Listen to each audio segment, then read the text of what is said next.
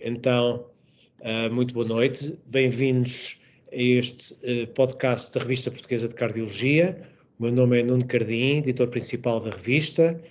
Uh, tenho o prazer de ter comigo o Dr. Bruno Rocha, cardiologista do Centro Hospitalar de Lisboa Ocidental, Hospital de Santa Cruz, com expertise na área da insuficiência cardíaca, com uma diferenciação particular uh, das, na área uh, das miocardiopatias.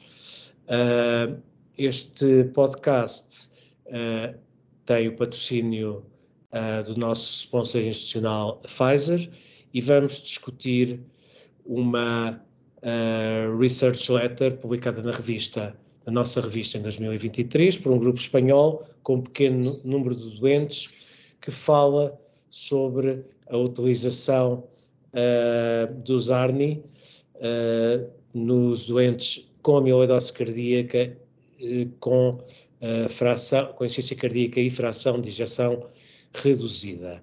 e vou pedir ao Bruno para me corrigir e para se podia fazer um resumo deste pequeno artigo e da sua importância e daquilo para que chama a atenção.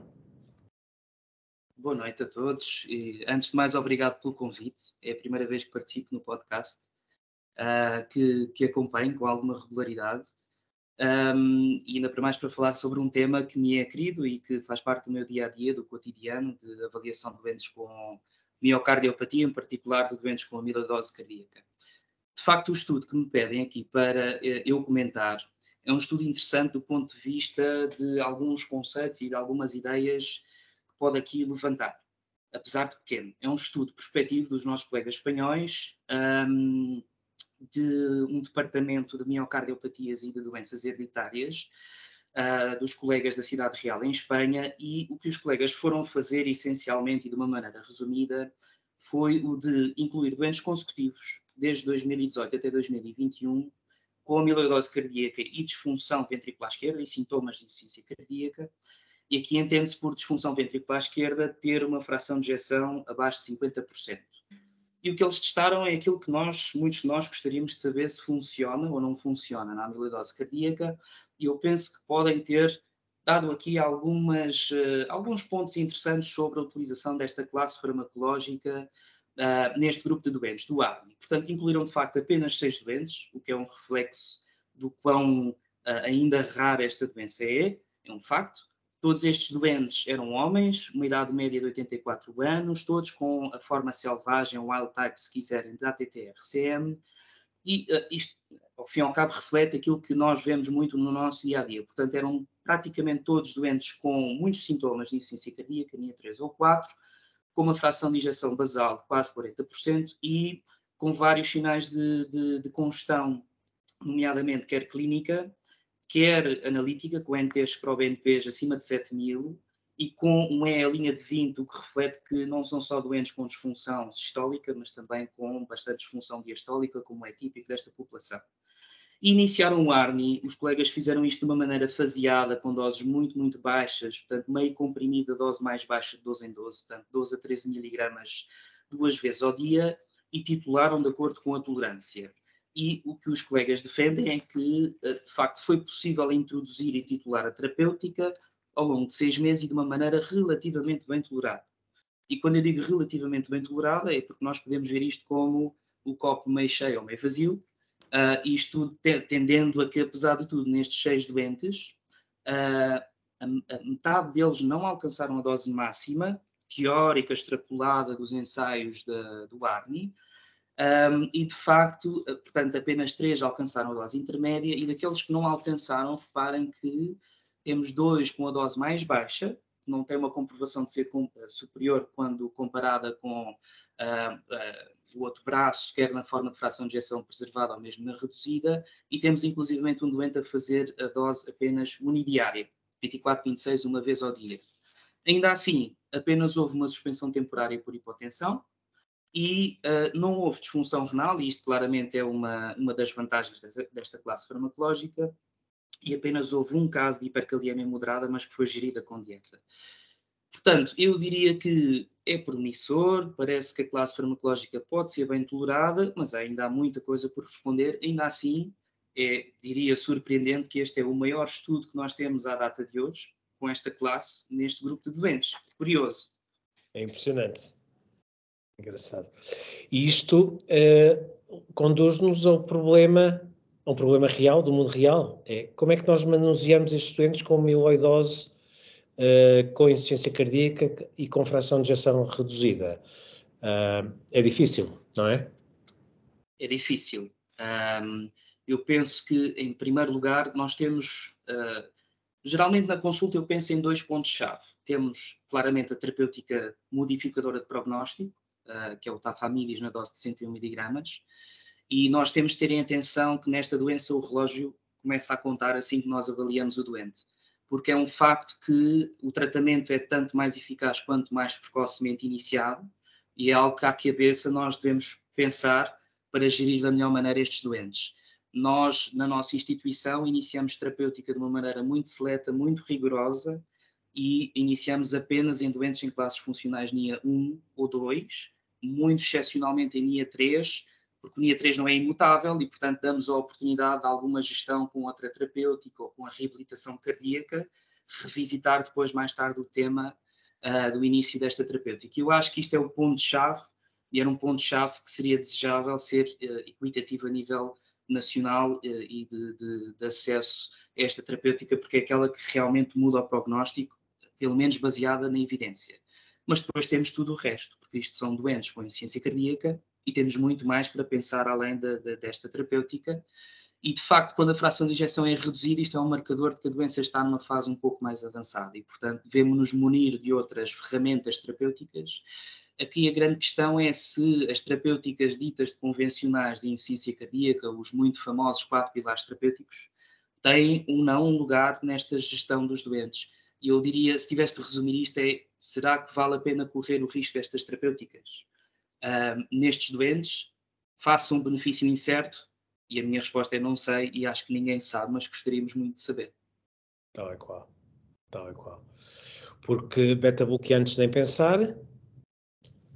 Uh, não é? É um dos quatro pilares. E em relação aos inibidores de SGLT2, há alguma experiência?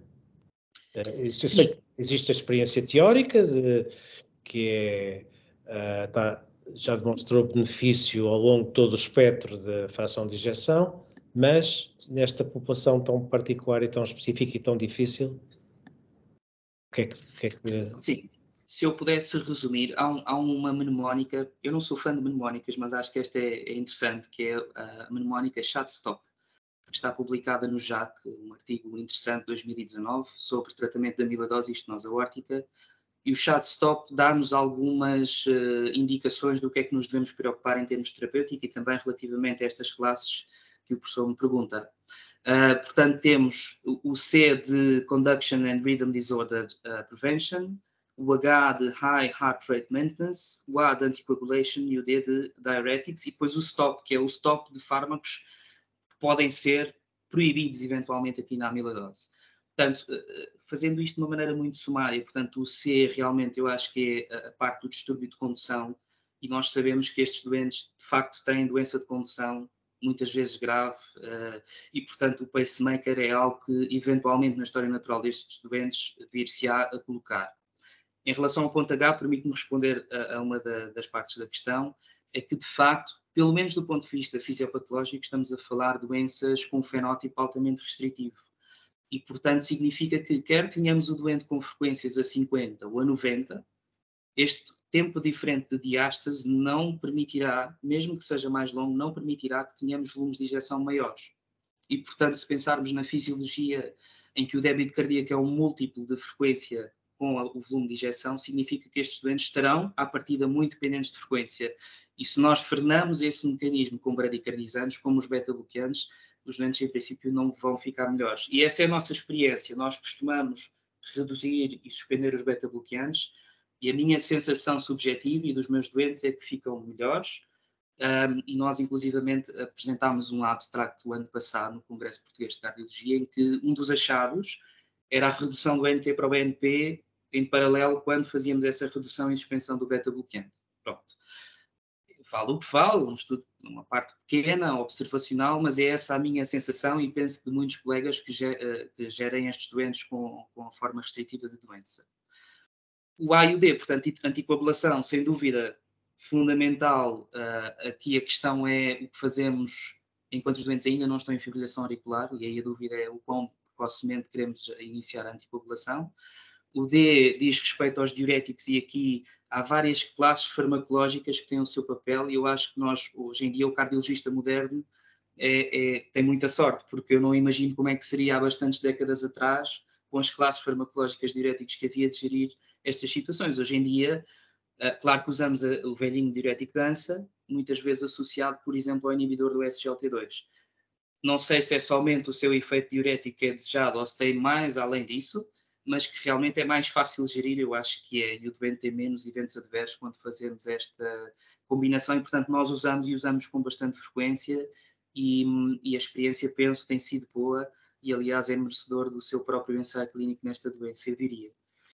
Um, em relação ao stop, o stop tem de facto os beta-bloqueantes, um, tem os bloqueadores de canal de cálcio, a, digoxina e até eventualmente os RASI aparecem aqui mencionados. Isto tem que ver com o fato que estes doentes têm um perfil tensional hipotensivo, muitas vezes. Aliás, não fosse a hipertensão curada um dos red flags da doença.